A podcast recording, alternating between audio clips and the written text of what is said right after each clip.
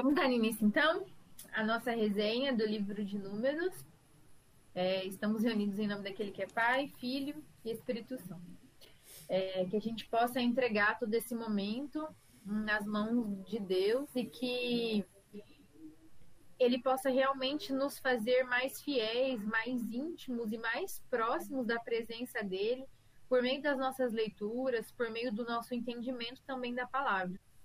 A gente possa dar início, então, à nossa resenha do livro de Números.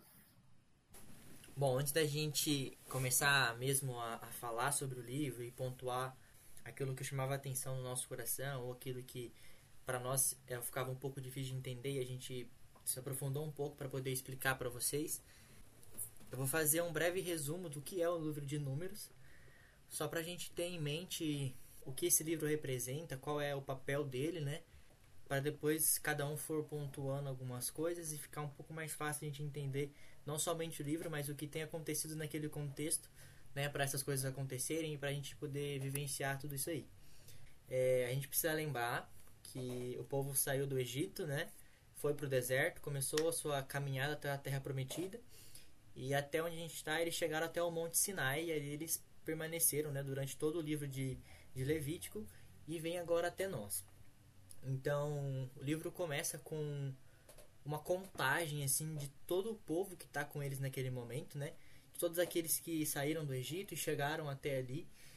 Então, os primeiros capítulos do livro falam sobre isso é uma contagem das tribos de Israel, quantas pessoas tem de cada tribo, para eles poderem saber mesmo qual era o povo que eles estavam ali, com quantas pessoas eles estavam ali, né, para poder saber quem era mesmo o povo de Israel.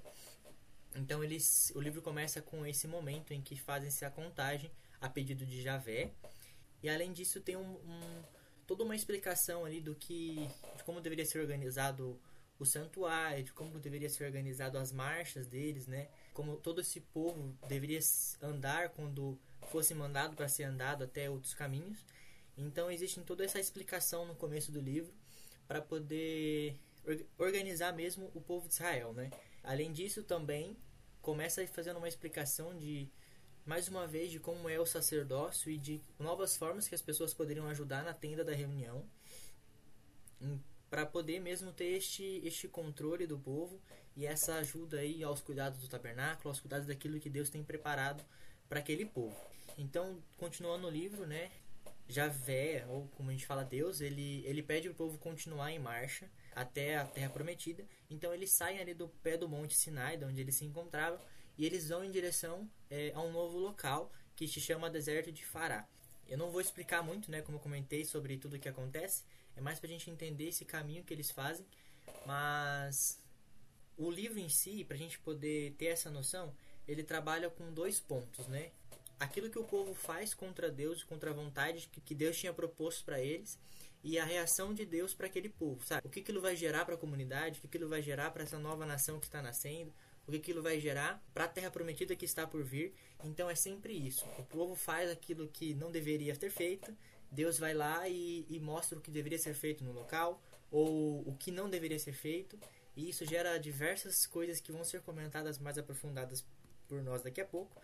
Mas tem esses momentos, né? Então, chegando lá, no deserto de Farã, tem vários acontecimentos que se acontecem. E depois de um tempo ali, depois de tudo isso que acontece, é, o povo é chamado mais uma vez a continuar a sua caminhada até a direção à Terra Prometida.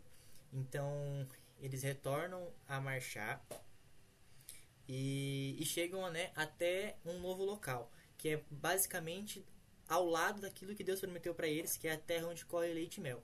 Então eles saem daquele local, né, e chegam até um lugar chamado Estepes de Moab, ao lado do Rio Jordão. Então, atravessando o Rio Jordão, eles já estariam chegando à terra que Deus prometeu para eles, mas primeiro eles fazem essa parada neste local. É, é importante ressaltar aqui que no final do livro existe um novo, uma nova contagem né, do povo. E para quem leu aí, por que, que acontece essa nova contagem, né? É, esse povo, eles vão contra o que Deus pregava para eles no meio do caminho, né? É, que a Bia depois vai aprofundar para a gente, mas eles vão contra aquilo que Deus tinha proposto para eles. E por conta disso, Deus ele, ele fica chateado com isso.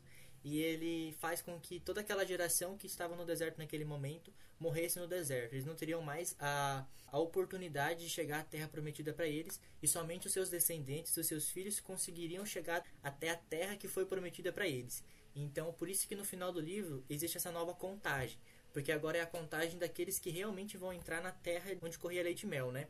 Que eram os descendentes, dos, eram os filhos dos, dos chefes é, de cada tribo de Israel e de todo aquele povo que teve filhos no deserto. Então é um novo povo. E é exatamente por isso que esse livro chama Números, né? Porque existe essa contagem, esse cuidado em saber quais são o tanto de pessoas que vão entrar até a terra prometida. E por isso que existe esses, esses dois censos, né? No começo do livro, com realmente aquele povo que saiu do deserto, e no final do livro, que é o novo povo após percorrer 40 anos no deserto a gente sempre comenta, né, que o povo ficou 40 anos no deserto e é justamente por isso. Porque Deus prometeu é, para um novo povo essa terra prometida. Então é, foi necessário essas voltas no deserto para que essa geração fosse é, ficando para trás por conta daquilo que eles fizeram contra Deus, para que a sua próxima geração assumisse esse local que Deus tinha preparado para eles, que é a terra onde corre leite e mel. Então eles chegam até perto dessa terra e é aqui que o livro se encerra. Então a partir daqui, né, começa o livro de Deuteronômio, que dá continuidade a esse processo e esse caminho até a terra que foi prometida a esse povo. É isso, o resumo do livro em si é esse. É, talvez tenha ficado um pouco confuso porque existem diversos acontecimentos que acontecem ao longo do livro que vão ser pontuados agora por cada um de nós, mas é só para a gente poder entender mesmo essa continuidade que traz os, os cinco primeiros livros da Bíblia, né? que é este caminho até a terra prometida, essas promessas. Então acaba aqui o livro com o povo à beira da terra prometida. E aí, para dar continuidade, eu separei no começo do livro algumas coisas que me chamaram a atenção para a gente poder conversar um pouco sobre é, o que Deus tem para falar para esse povo. Então, como eu comentei no começo do livro, existia aquela contagem do pessoal, é, existe uma explicação de como deveria ser construído o santuário, quais tribos deveriam ficar ao redor do, do santuário. E é uma, é uma linguagem muito técnica, né? Então é algo que precisa ser lido com calma para poder entender certinho como é organizado, mas são tudo questões de organização daquele povo naquele tempo. É, são coisas que, lendo certinho lá, dá para entender. Como é algo muito técnico, não, não tenho muito que aprofundar. Era aquilo, tinha que ser feito daquela forma, tinha que ser seguido dando continuidade ali, a gente tem algo que chama bastante atenção nesses primeiros capítulos do livro de Números, que é uma explicação sobre o que, que era um, um, voto chamado de voto nazireato, né? É uma palavra que é bem esquisita e que chamou bastante atenção quando eu li a primeira vez. E aí eu me aprofundei um pouco para saber o que, que era isso. Então, para quem tiver curiosidade, é o capítulo 6 do livro de Números, ele fala somente sobre isso, sobre o voto. E o que, que era esse voto? É, se naquele tempo uma, um homem ou uma mulher ele se, se interessasse em, em ser consagrado ao Senhor, ele fazia esse voto, o voto de Narizeu, onde ele se colocava a serviço do Senhor, ele se consagrava ao Senhor para se colocar mesmo à disposição daquilo que Deus queria, né? Então eles passavam por esse voto, mas para você poder seguir este voto, você tinha que fazer três coisas durante esse tempo de preparação que chama o voto de, de né? É, para você durante esse tempo que você passava por esse por esse processo de consagração, você deveria se abster de qualquer vinho ou bebida fermentada. Você não podia passar a navalha na cabeça, ou seja, não podia raspar o cabelo, tinha que deixar ele sempre crescendo. E você não podia se aproximar de nenhum morto, seja alguém que morreu da tribo, da tribo, tribo, né, que fala se, seja alguém que morreu da tribo ou algum parente seu. Enfim, você não podia ter nenhum contato com a morte nesse tempo que você estava fazendo esse processo e esse voto.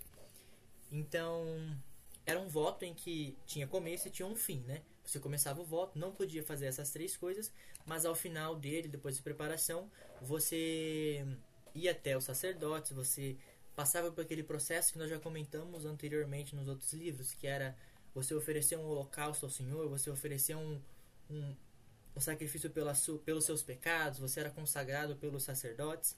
E ao final disso tudo, você tinha sua cabeça raspada e você depois daquilo poderia voltar a beber vinho e essas coisas, né?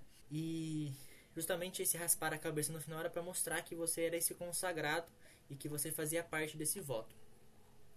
É legal a gente olhar para isso e ver que durante o Antigo Testamento existiam algumas pessoas que foram chamadas por Deus desde pequeno para poder ser esse consagrado até ele.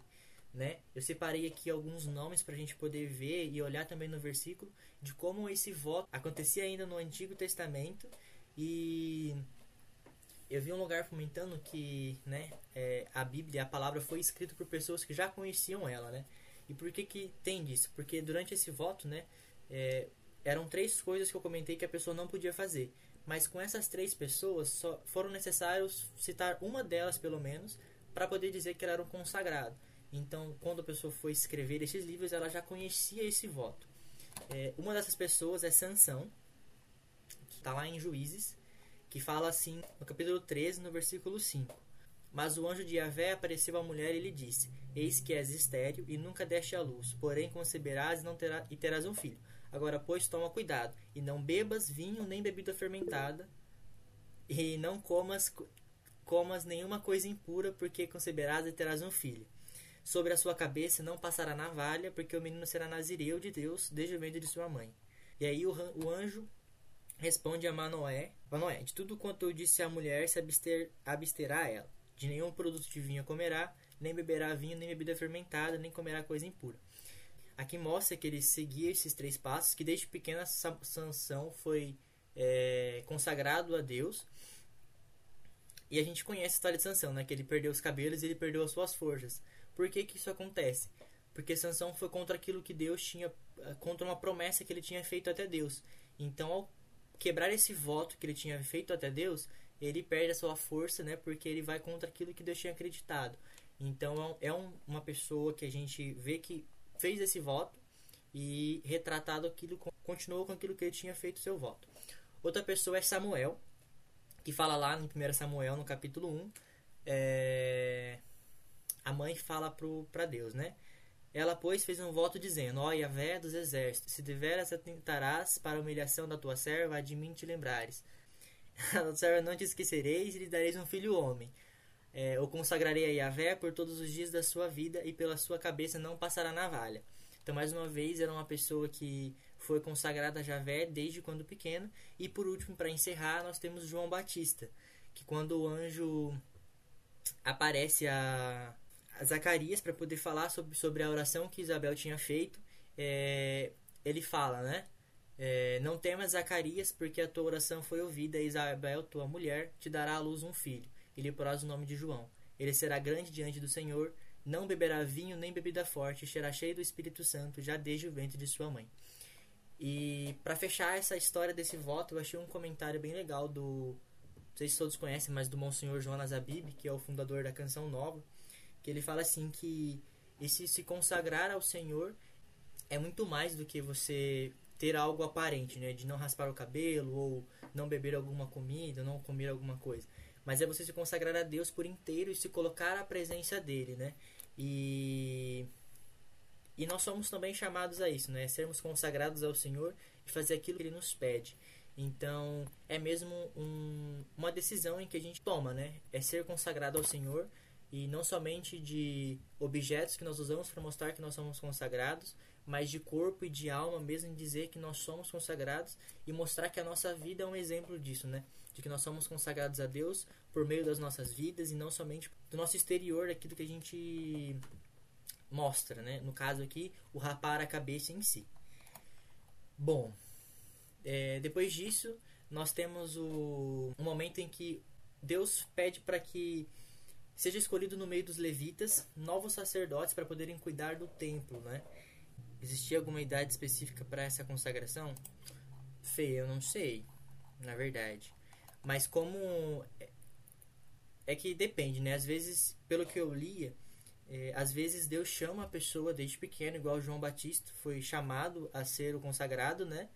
Ou, no, pensando naquela época, é, a pessoa podia escolher ser consagrada por livre e espontânea vontade.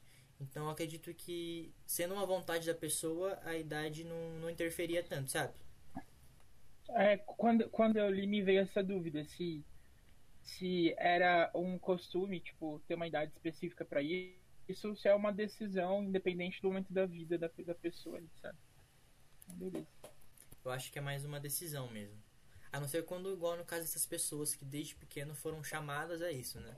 E é, o maior exemplo é João Batista.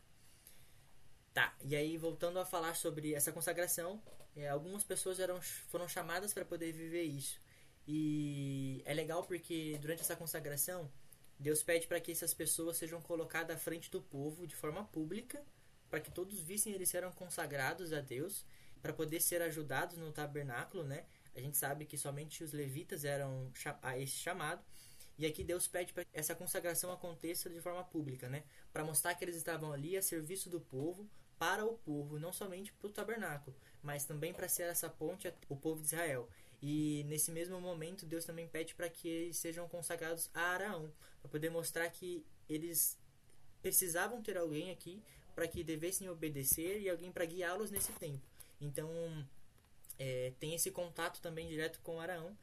E além disso, Deus fala diversas vezes aqui que esse povo ele não vai ter terras, não vão ter título, porque eles já são consagrados a Deus na ajuda no santuário.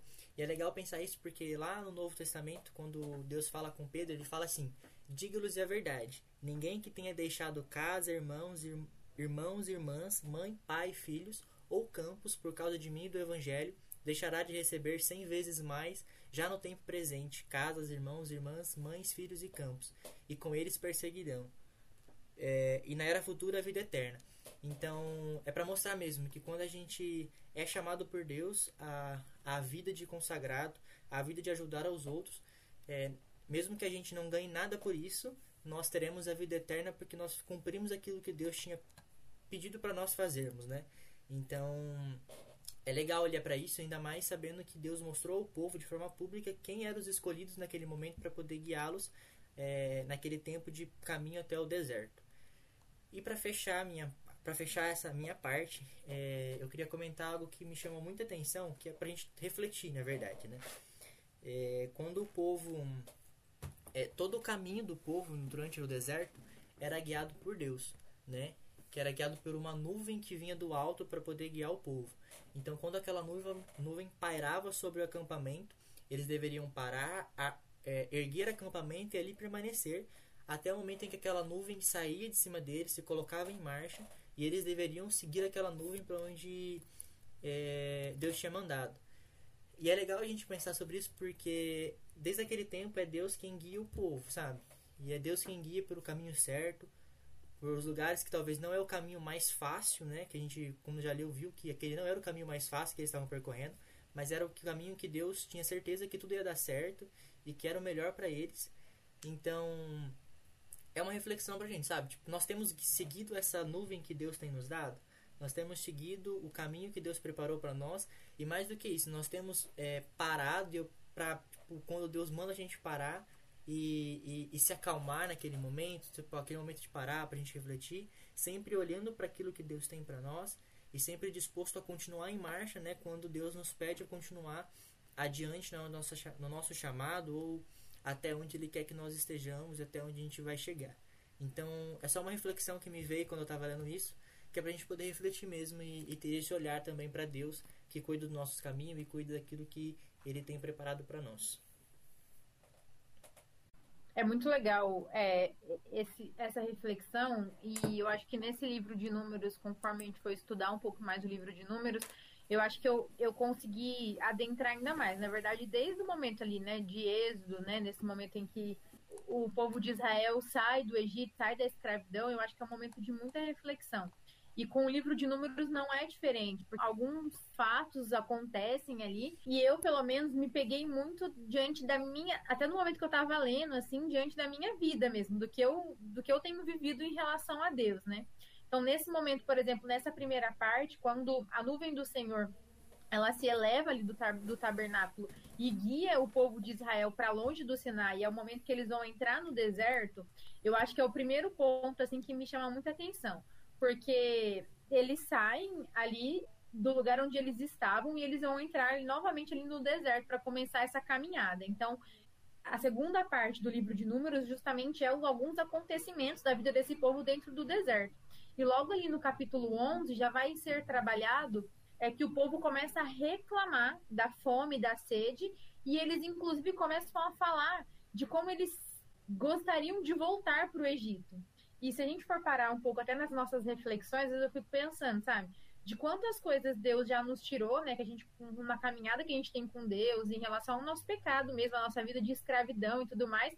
E quantas vezes na, nas dificuldades, nesses momentos de deserto mesmo, que é o que eles estavam passando ali, a gente não pensa, putz, será que não era melhor a gente estar tá naquela vida que a gente estava? Será que do jeito que a gente está, a gente não está passando mais dificuldade? Então, essa reflexão que o Mateus colocou, eu acho que nesse livro de números eu foquei muito também na minha vida, assim, eu acho que, que é algo da gente focar como entendendo a palavra, conhecendo a palavra, mas também trazendo isso para nós, né? Porque o pessoal ali começou a reclamar muito. Então, é, na verdade, esse momento de deserto e dessa segunda parte que a gente vai falar é o momento de pura reclamação do povo, voltado para Moisés, né, e voltado para Deus. Então, é, eu também refleti muito logo no início, assim, da leitura em si, mas esse momento que eu comecei a montar foi um momento de muita reflexão para mim, de quantas vezes eu já não quis voltar para minha escravidão do Egito, igual esse povo reclamou, ah, tô com sede, tô com fome. E durante a história até aqui, por várias vezes que eles reclamaram, Deus mandou as coisas, né? Eles nunca for, nunca passaram fome, nunca passaram sede. Deus sempre vinha providenciando as coisas para eles durante o caminho. Era realmente um caminho difícil, mas que era para chegar na Terra Prometida, mas Deus sempre ia providenciando. Mas mesmo assim, eles não se cansavam de reclamar. E eu vejo isso também. Então, nessa segunda parte, a partir ali do capítulo 11, a gente começa a ver a vida do povo de Israel quando eles voltam ali para o deserto. Então, nesse caminho em seguimento a essa nuvem do Senhor, a gente começa a ver já que eles começam a a se rebelar de certa forma, porque eles começam a não concordar que eles estão passando fome, que eles estão passando sede e que eles preferiam inclusive a vida antiga deles, né? Eu acho que é, é, é esse o ponto, assim, prefiro a vida velha do que conseguir olhar para a terra prometida. Ao invés de olhar para o que Deus tem para mim, eu volto o meu olhar, mesmo que o meu passado fosse de escravidão, é isso que eu desejo, é mais ou menos isso que o pessoal, que aquele povo estava vendo naquele momento. Então eles começam ali a se revoltar mesmo contra Moisés. E tem uma, um capítulo 12 ali que, inclusive, Miriam e Araão, que são os irmãos de Moisés, eles se revoltam contra Moisés. É, e eles começam a falar mal de Moisés na frente do povo. E Deus, naquele momento, também não gosta. E esse é um, é um ponto também que me chamou a atenção, trazendo um pouco para nossa realidade de hoje, assim, né? Quando a gente olha para as nossas. Nossa, esse momento, quando eu estava lendo, inclusive, esse momento, eu vi que, que Deus não gostou dessa é, quando os irmãos de Moisés se revoltaram contra ele, porque o líder ali era Moisés, também foi algo que me fez pensar e refletir muito. Quantas vezes eu bati de frente, eu realmente falei, até falei mal assim mesmo, sabe? De quem era a minha liderança, tá vendo, Matheus? Falei mal de você, brincadeira.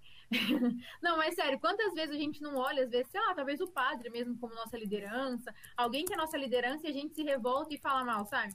Quando eu li isso, já ficou meu, na minha cabeça, no meu pensamento, assim, e quando eu reli agora para montar esse momento, também foi algo que, me, que, eu, que eu fiquei muito focada. Eu falei, poxa, a liderança ali era Moisés, sabe? Porque naquele momento que eu li, quando eu reli e tudo mais, foi algo que me chamou muita atenção. O quanto não agradou o coração de Deus, e o quanto Deus ficou, tipo, revoltado mesmo, sabe? Quando viu que eles ali, até eles ali, estavam indo contra a Moisés. Então, acho que esse é um ponto também muito importante dessa segunda parte que a gente precisa focar. Enquanto liderança, sabe? Quem está à frente, Moisés ali, ele estava tendo um contato direto com Deus. Então, ele, ele sabia o que era para ser feito naquele momento, ele sabia o que tinha que acontecer ali. Era Moisés, inclusive, que muitas vezes intercedia é, a favor daquele povo, sabe? Então, como que eles vão se voltar contra Moisés? Tipo, não, não tem sentido. E Deus entendia que isso não tinha sentido nenhum. Então, eu acho que isso também é algo de, de muita reflexão para nós hoje em dia, enquanto grupo de oração, enquanto, é, enquanto pessoas de uma paróquia, paroquiano, sei lá como fala. Mas eu acho que é, é também é um momento de muita reflexão ali. E entrando ali nos capítulos 13 e 14, é, quando os israelitas chegam ali no, no deserto de Pará, no, a meio assim do a meio do caminho da Terra Prometida, Deus é, ele suscita algo para Moisés, como Moisés em Moisés como era a liderança, então Deus vem ali suscitar algo.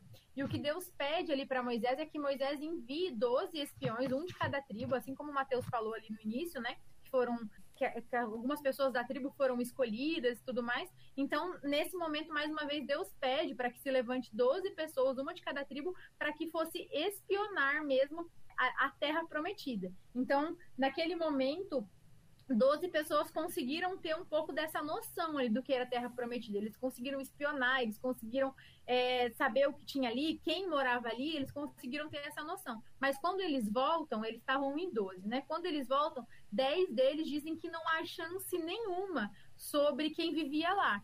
Então eles falavam que, que, com certeza se eles entrassem na Terra Prometida, os cananeus, que eram ali quem morava ali, ia, ia destruir o povo de Israel. Então eles já foram assim com uma certeza de que quando eles foram espionar, quando eles voltaram, já era uma certeza de que aquilo não daria certo, que eles não conseguiriam a terra prometida.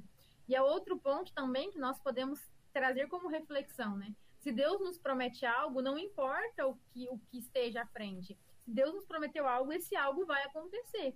Nós precisamos confiar realmente é, no que Deus nos diz. Então, nossa, e eu, eu fico pensando assim, de tudo que eles já tinham passado, sabe? das pragas que já tinham acontecido ali no Egito, de toda a dificuldade com o faraó, se diante de tudo aquilo eles que era improvável deles passarem, eles conseguiram passar porque o Senhor falou que eles passariam, por que que nesse momento mais uma vez eles não acreditaram na promessa?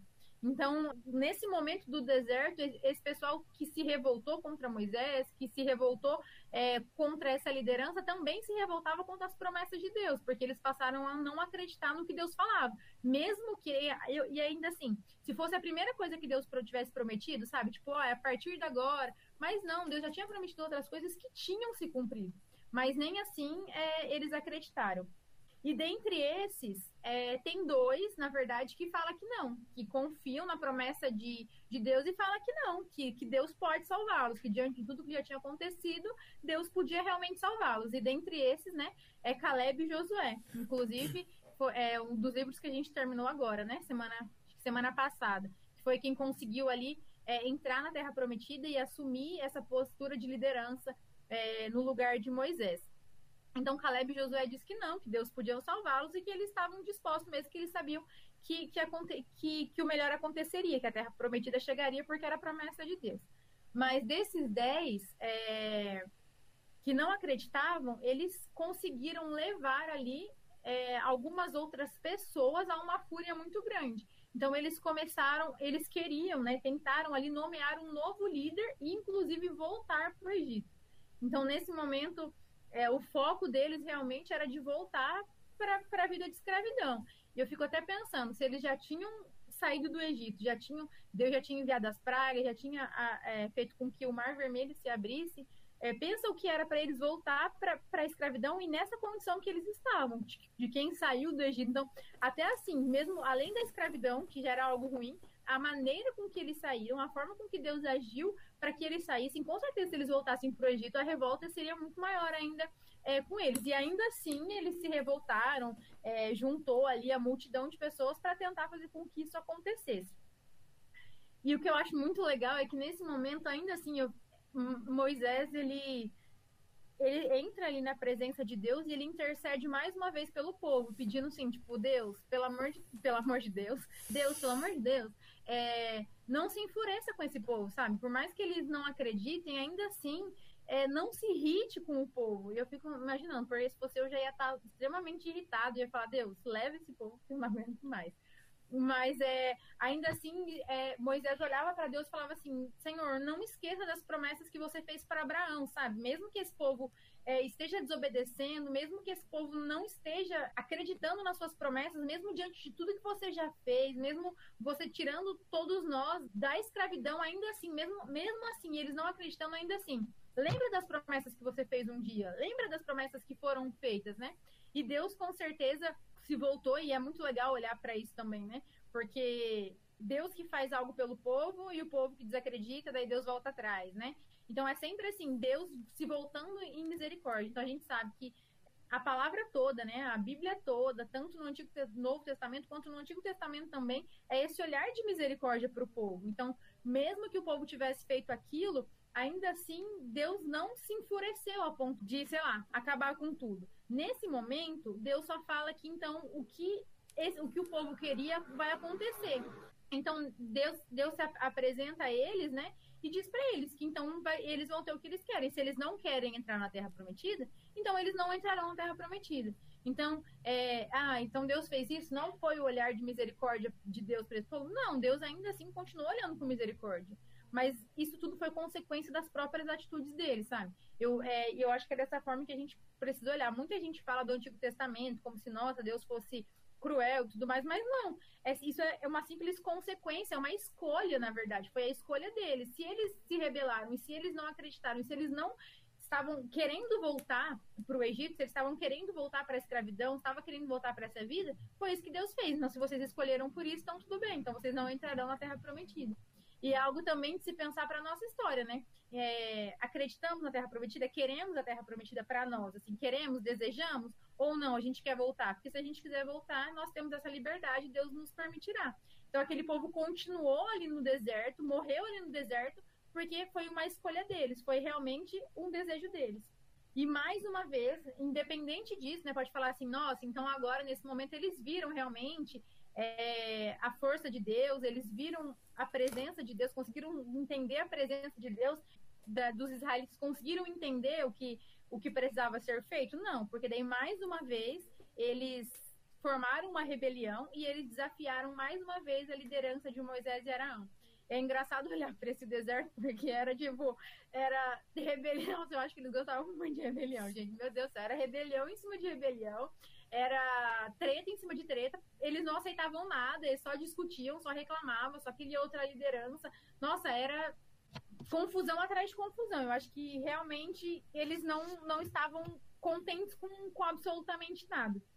Então, nesse momento, Deus ele reafirma a promessa que ele tinha para Moisés e para Araão como liderança de Israel. Mesmo o povo todo contra ele, mesmo o povo querendo arrumar uma outra liderança, nesse momento Deus, ele reafirma. E por que Deus reafirma? Porque Deus não volta atrás do que é promessa, Deus não volta atrás do que é plano dele. Então, se Deus colocou Moisés como liderança, ele não voltaria atrás, porque essa era a promessa para a vida de Moisés, ser, ser líder daquele povo. Então, Deus realmente também não voltou atrás, ele só reafirmou essa promessa. Então, quando eles saem ali da região de Paraná, eles pegam a, a, a, estrada, né, novamente, e algumas dificuldades voltam a aparecer. Então, mais uma vez, eles voltam a reclamar sobre a sede e eles questionam Moisés, por que, que Moisés tirou eles do Egito?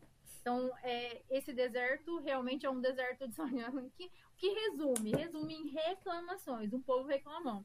Que muitas vezes nós somos reclamões, né? Tipo, mesmo diante do que a gente tem, mesmo diante do que Deus já nos concedeu, ainda assim a gente vive das muitas reclamações de, de ai, da falta disso, da falta daquilo. Deus tem feito, Deus tem olhado, Deus tem realizado por nós, e ainda assim nós temos reclamado, reclamado, reclamado, sendo como esse povo de Israel no deserto.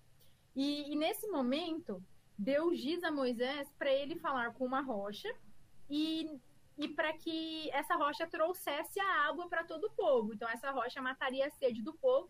Então Moisés ele falaria com a rocha e a rocha é, produziria água aí, né? Mais um milagre aí que Deus tinha para mostrar e para apresentar para esse povo. Só que nesse momento Moisés já está muito enfurecido. E eu, particularmente, entendo Moisés, porque eu acho que eu estaria extremamente irritada, assim como ele. Eu já teria batido em todo mundo. Não porque eu sou fraca, mas se fosse Moisés que talvez fosse forte, eu teria batido em todo mundo, porque eu não aguentaria mais ninguém ali. Então Moisés também não aguentou, ele ultrapassou todos os limites que ele tinha ali também. E aí ele bate na pedra e ele diz: Seus rebeldes, será que nós vamos ter que tirar água da rocha? E aí ele traz, será que nós vamos? E esse nós vamos é como se ele tivesse o poder. Naquele momento ele traz como se ele fosse é, o poderoso capaz de tirar a água da rocha. Então foi nesse momento que Moisés, de certa forma, se colocou no lugar de Deus, porque ele trouxe para ele esse poder de, de tirar a água da rocha. Então é nesse momento que Moisés foi que ele se tirou do conhecimento da terra prometida. Então, a partir daquele momento, Deus colocou que ele não conheceria a terra prometida, que ele entraria ali até a portinha, mas a partir dali ele não conheceria a terra prometida. E eu admito que até foi até difícil de eu encontrar a palavra de, do, do que aconteceu naquele momento, justamente porque durante muito tempo, assim, eu fiquei me questionando, nossa, mas Moisés fez tanto, sabe? É, e por que que só por conta desse momento de raiva que ele tá, é, ele não pôde conhecer a Terra Prometida, né? Durante muito tempo eu me questionei é, em relação a isso. E, e nesses momentos de oração, montando tudo, me veio assim que na verdade isso só foi uma consequência, sabe? Moisés não deixou de ser liderança, mesmo ele se colocando no lugar de Deus ali, Deus não tirou a liderança de Moisés, Deus não fez nada contra Moisés naquele momento, mas foi consequência do, do erro de Moisés naquele momento. Moisés, com certeza, a gente sabe disso, né? Ele está no céu, ele está a, ao lado de Deus, né? Isso não, não, não o tirou da verdadeira terra prometida, que é o céu, isso com certeza não. Mas naquele momento foi a consequência que ele teve, assim como nós temos muitas consequências dos nossos pecados.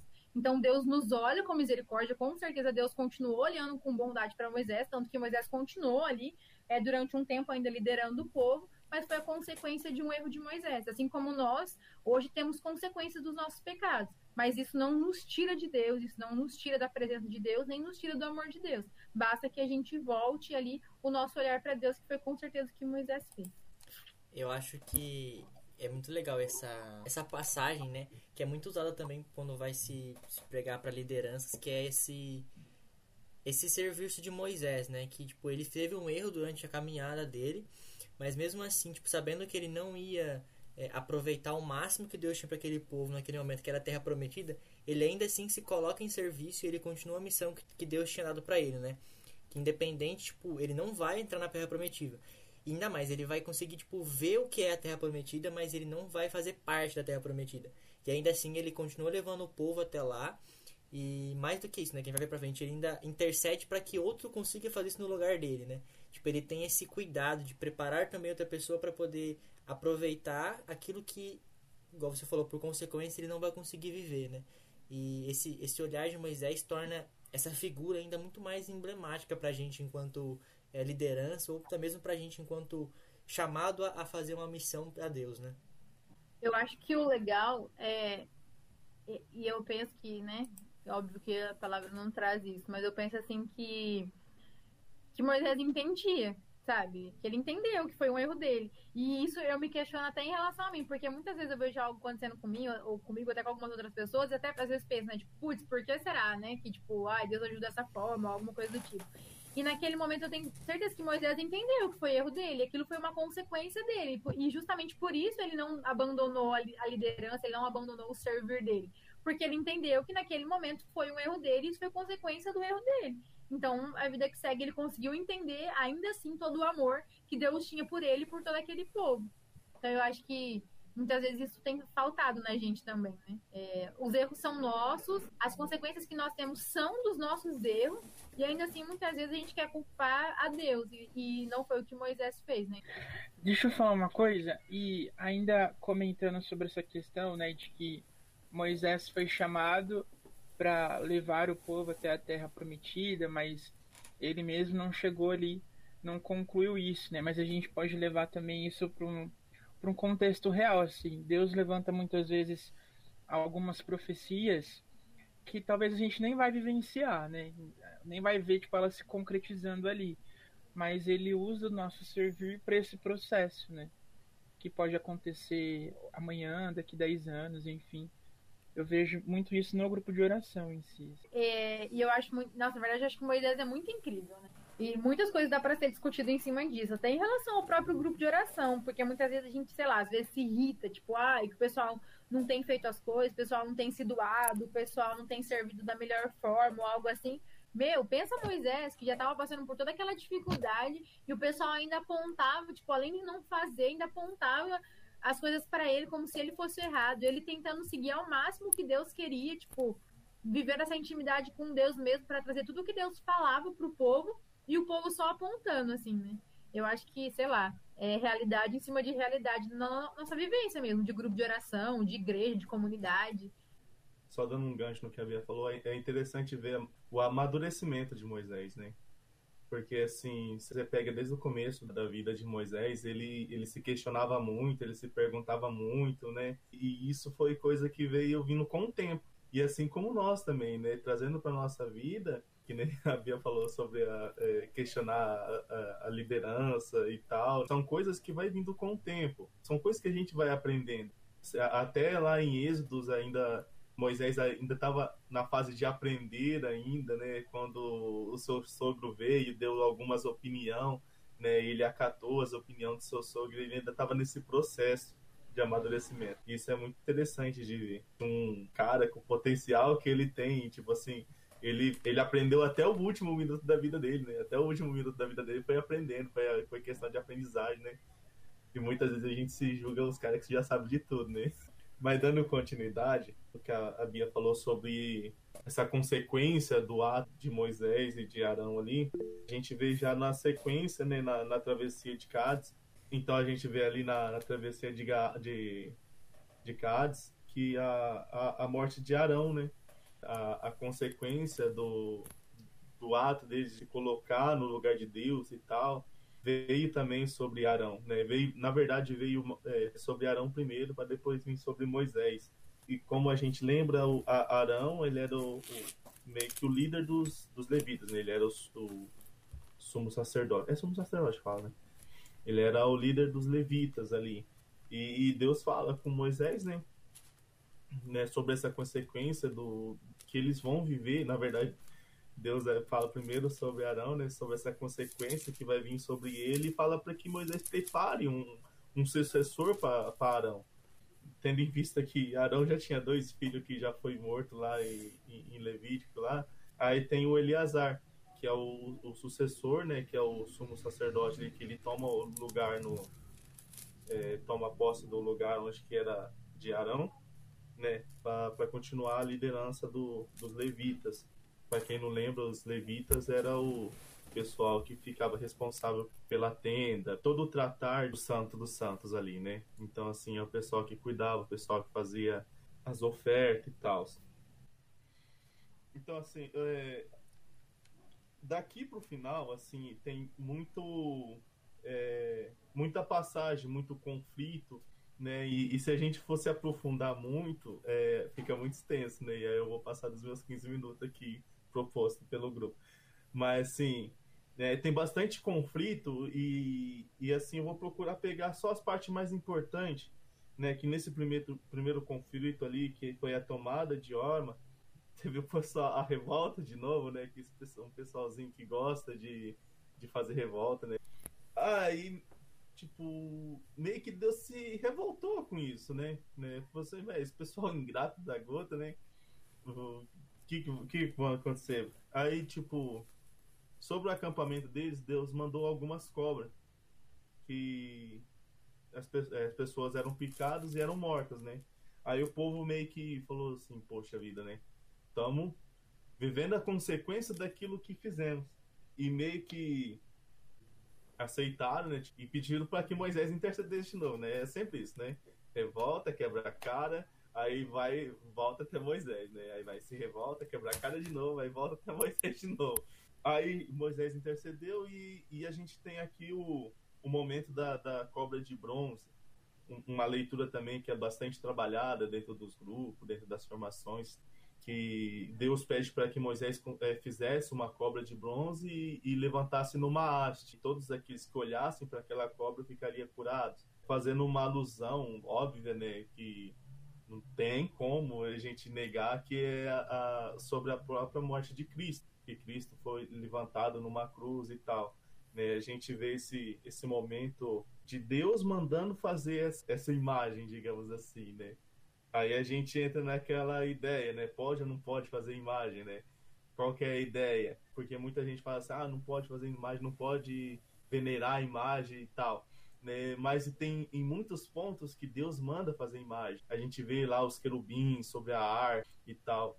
Quando a gente entra nessa ideia de imagem, qual imagem não pode fazer, a gente tem que voltar um pouquinho lá em, em Levítico, quando vem toda essa lei sobre a questão de cultuar outros deuses, sobre a, aquela tradições egípcias que estava infiltrada dentro do povo de Israel que era essa a ideia, que aquela tradição egípcia, né, que ele sim construía lá imagens com cabeça de pássaro, cabeça de cachorro, né, essas imagens sim, né, que tinha que tirar do interior das pessoas e mostrar o verdadeiro Deus. Né, e teve essa, essa ocasião onde que as pessoas eram curadas e tal, que é, é muito importante. Aí o povo foi tipo assim, tiveram alguns conflitos, é, tiveram conflito ali na Transjordânia, conquistaram a Transjordânia, né? E chegando até Moab. É, sempre que eu leio o, o porque assim, onde aconteceu uma cena épica, né? Porque assim, o rei de Moab é, tinha ali o, as suas preocupações, porque viu o povo de Israel chegando, era um pessoal muito numeroso, é um pessoal que estava conquistando todas as terras ali e tal. E ele falou assim: não, velho, vou ter que fazer alguma coisa. E tinha um profeta naquela região chamado Balaão, onde o rei de Moab pediu. Gente, eu não lembro de nome, então eu não lembro o nome de rei. Sou horrível para lembrar nome de, das pessoas. É... Mas o rei de. Rei Balaque do povo de Moab. É, do povo de Moab. Só lembro do povo de Moab. Onde que ele pediu para o povo, para alguns servos dele, né, algum povo que trabalhava para ele, chamar esse profeta Balaão, né? Aí o profeta Balaão conversou com Deus e tal, né? E, e Deus falou que não era para ele amaldiçoar aquele povo de Israel e ele falou com o pessoal, o pessoal voltou para Moab. Aí o cara falou assim, não, ele não botou fé porque é um povo, é assim, meio é, patamar baixo. Então vou mandar um povo com um patamar mais alto, assim, uns generais, assim, um povo mais assim, pá. E mandou, né? Aí, Balaão, é muito comédia. Mas Balaão conversou com Deus de novo, né? E Deus falou assim: não, não é para é, amaldiçoar o povo, mas faz o seguinte: vai com eles, né? Você falar com eles lá, mas só fala só faz o que eu mandar. Né? Aí Balaão foi com eles, né? Você assim, Deus mandou ir com vocês, né? Aí no meio do caminho aconteceu essa cena que é épica, eu acho que é uma, uma das cenas mais épicas do, da, que tem na Bíblia, sabe? o, porque assim, no meio do caminho, o, o, o anjo do Senhor tentou parar é, Balaão, tentou fazer com que Balaão não chegasse a Moab ele apareceu três vezes. A primeira vez no caminho mais amplo, onde que é, Balaão estava descendo com a sua jumentinha ali. Aí conseguiu passar, aí novamente apareceu e tal, até que chegou num ponto né, que era tão estreito que a porque a, a, a, jumenta não conseguia passar, porque a jumenta sempre que via o anjo parava, se espremia, desviava, só que naquele caminho ela não conseguia desviar do anjo, então ela simplesmente parou e deitou né? Ela não queria passar pelo anjo, né? E as três vezes, Balaão surra na jumentinha, surra na jumentinha, pegava o chicotinho e tal.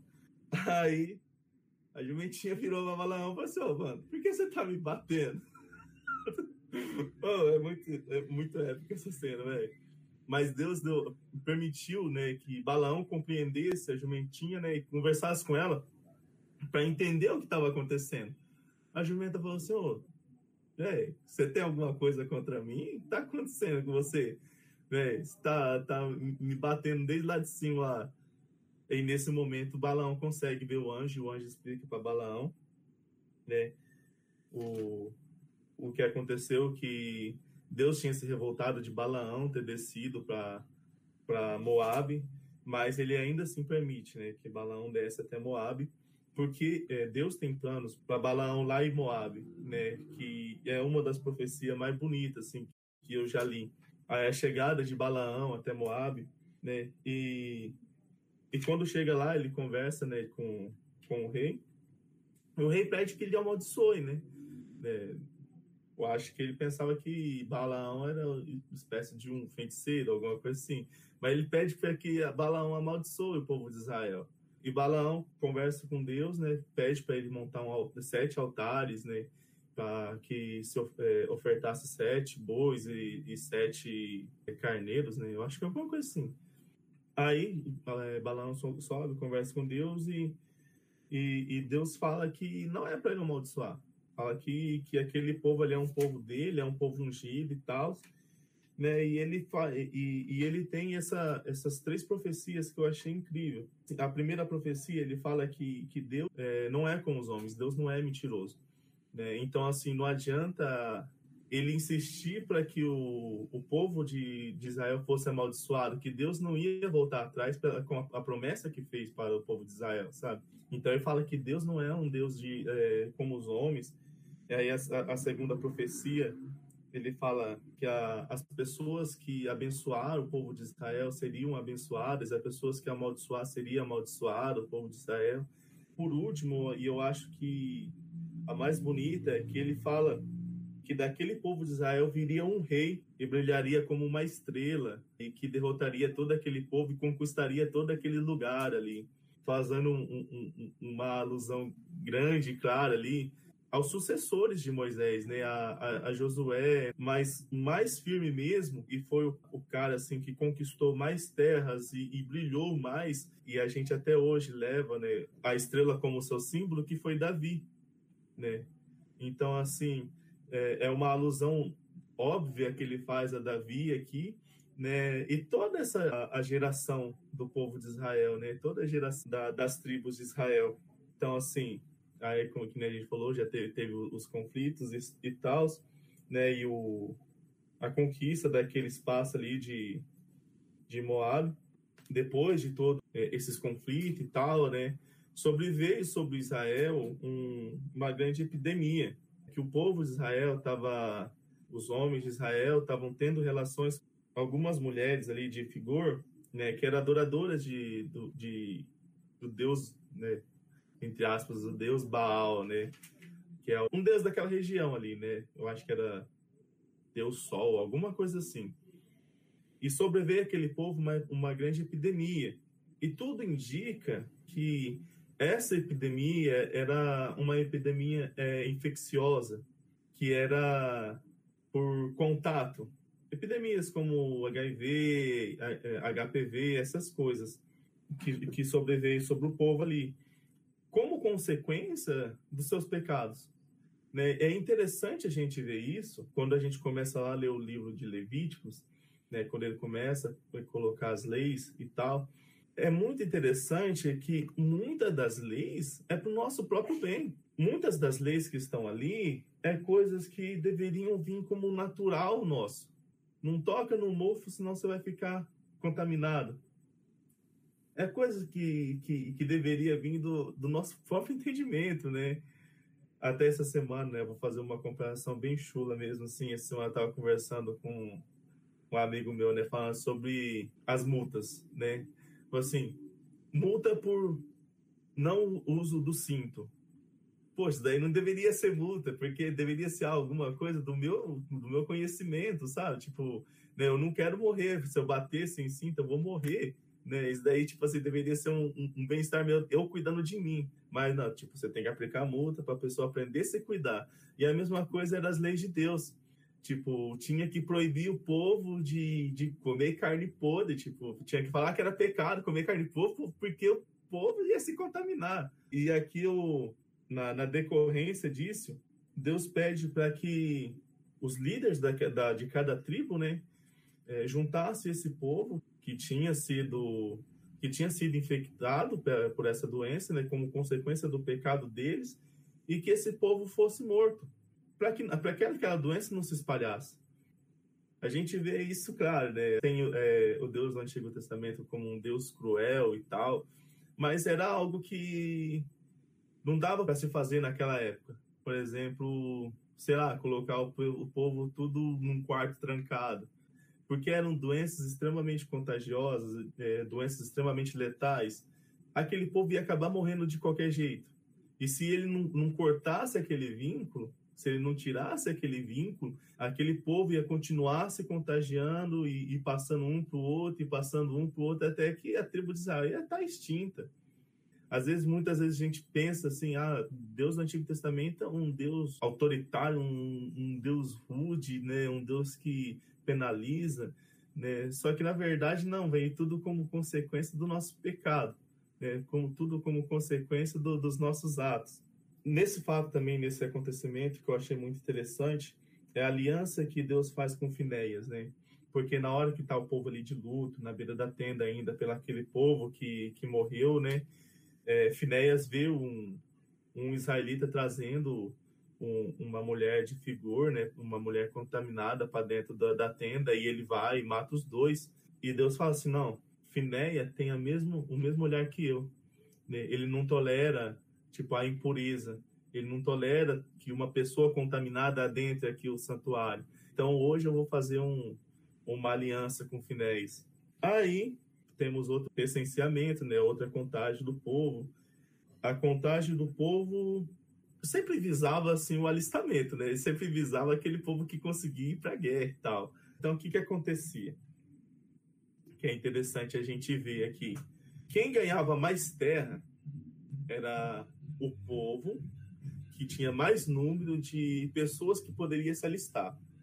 Né? Poderia, por exemplo, assim, a, a, a tribo do Everson tem 200 pessoas, mas só 20 homens que, que podem se alistar. Mas a tribo do Mateus tem 100 pessoas, mas dessas 100, 90 podem se alistar. Então, claramente, o, o Mateus ganha mais terra por conta disso, que ele tem mais pessoas que podem se alistar. Então, essa, essa era meio que uma, a, a divisão que eles faziam na, naquela época, a, a, divisão de terra que eles faziam. Né? Por isso que era necessário esse recenseamento de vez em quando, né? para eles contar as pessoas e tal. Ainda que no, no meio disso tudo, né? no meio dessa contagem, é, Coré meio que se revoltou né? pela a divisão ali e tal. E Deus fez com que a tribo toda de, de Coré fosse exterminada, fosse aniquilada ali mesmo.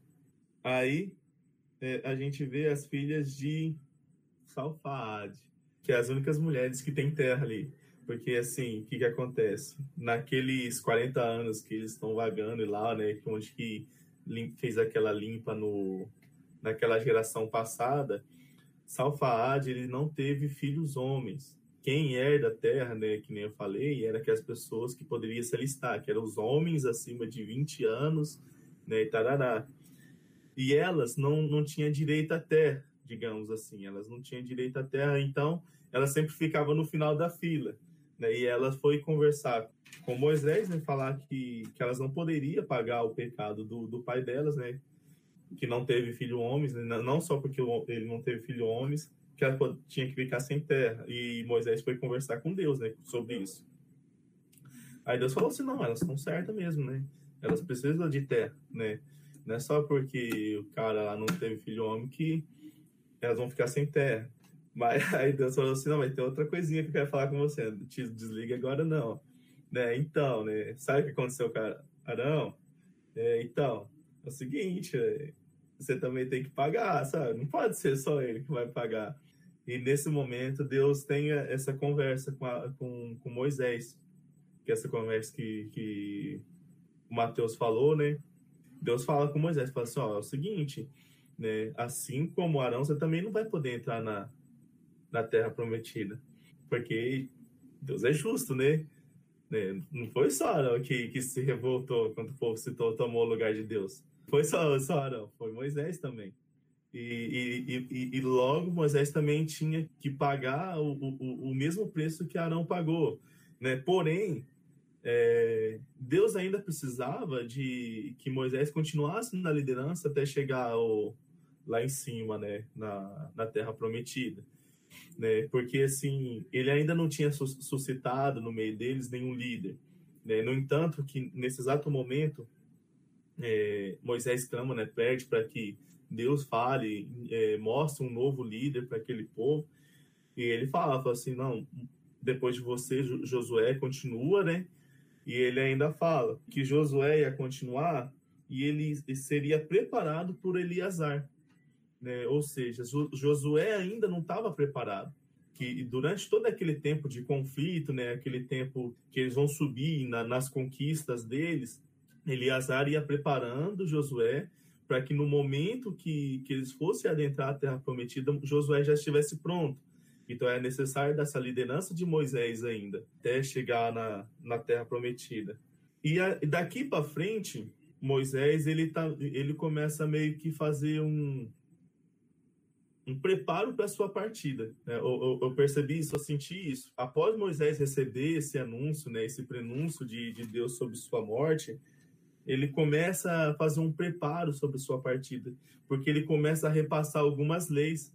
Ele começa a repassar ali a, a, as leis sobre os votos, sobre as promessas, né? Ele começa a fazer é, repassar as leis sobre sacrifício, né? E Moisés começa a repassar algumas leis. Ele começa já a fazer esse esse preparo para a sua partida. Aí temos lá em cima lá é, a guerra de Madian, né, tem, né, tem alguns conflitos lá, né, que não vamos aprofundar.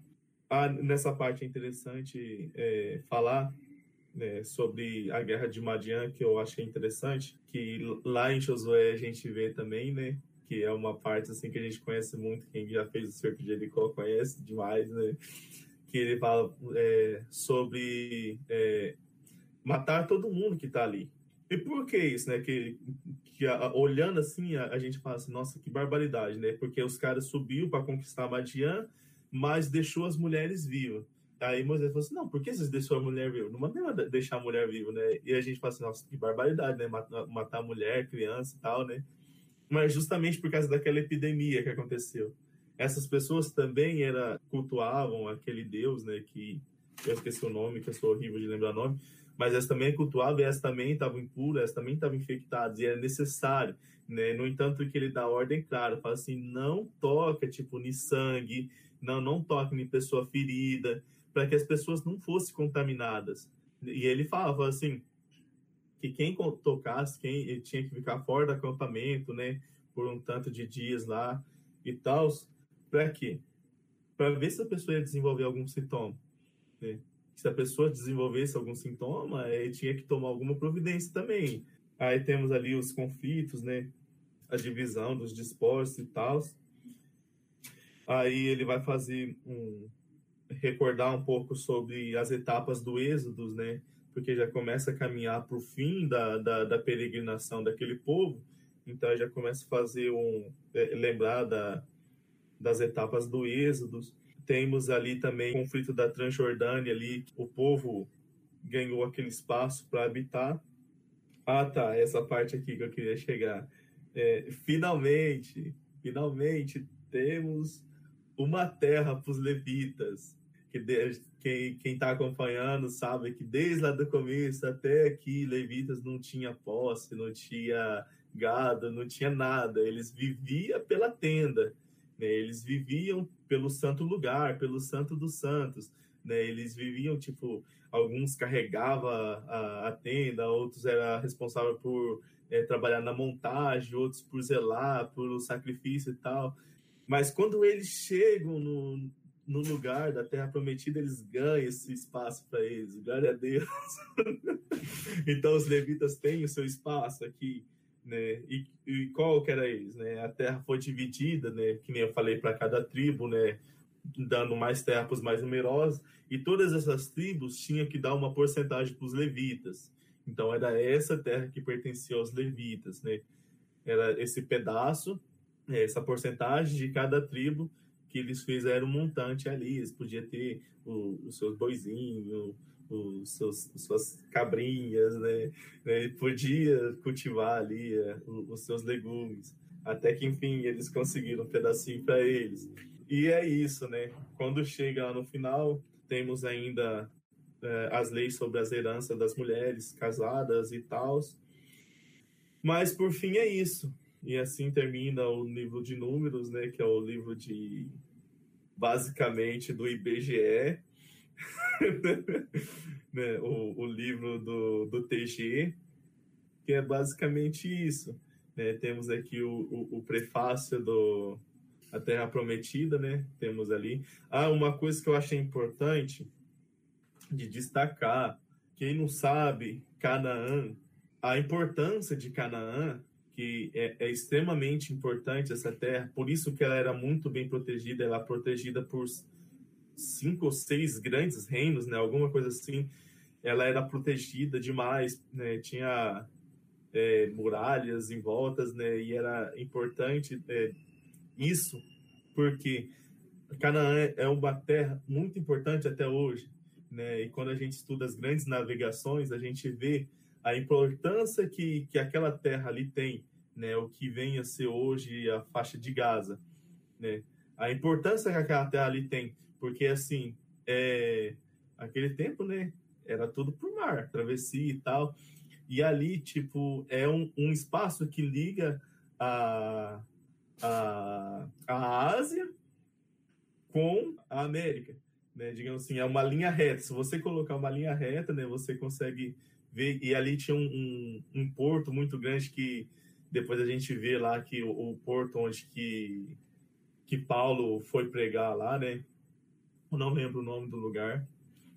Mas, assim, é um porto muito importante onde passava muita gente por ali, grandes navegações passavam por ali, por isso que era muito bem protegido, né? Por isso que a gente vê muitos conflitos, porque não sei se vocês já tiveram a curiosidade de pesquisar o trajeto do, que os israelitas fizeram, né?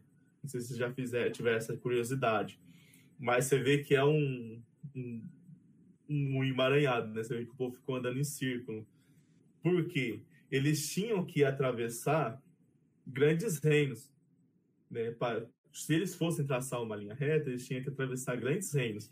Né? No entanto, que a gente vê aqui que muitos se negaram a deixar eles atravessar. Muitos se negaram, falavam assim: ó, eu vou atravessar por aqui, não vou tocar em nada, não vou beber da sua água, não vou pegar das suas uvas, né? Eu só quero atravessar aqui para me cortar caminho, né? E os caras ficavam veacos, falavam assim: ó, por que, que esse povo quer atravessar aqui por dentro, né? Aí o povo não deixava, né? Aí que acontecia as tretas e, e o bagulho ficava louco, né? Então, por isso, né? Por isso que eles dão aquele, aquele balão lá em cima e desce aqui embaixo de novo e sobe. Né? Por causa que eles não conseguiam atravessar por dentro, porque era muito bem protegido essas terras, sabe? Eu acho interessante isso, porque isso acontece até hoje. Né? A terra dos filisteus ali é a famosa faixa de Gaza, e a gente vê que vive em conflito aquela área ali, sabe? É isso. É isso. Que a gente possa, então, é, nesse momento, pedir para que Nossa Senhora possa realmente nos auxiliar nesse aprofundamento da palavra e que ela possa gerar também em nós frutos em cima de toda a leitura que fizemos, de tudo que estudamos, de tudo que é, de tudo que recebemos também na noite de hoje, que Nossa Senhora possa nos auxiliar mesmo para que a gente se encontre cada vez mais na palavra, assim como ela se encontrava. Ave Maria, cheia de graça, o Senhor é convosco. Bendita sois vós entre as mulheres, e bendito é o fruto do vosso ventre, Jesus. Santa Maria, Mãe de Deus, rogai por nós, pecadores, agora e na hora de nossa morte. Amém. Estivemos unidos e permaneceremos unidos em nome daquele que é Pai, Filho, Espírito Santo. Amém e beijos, galera.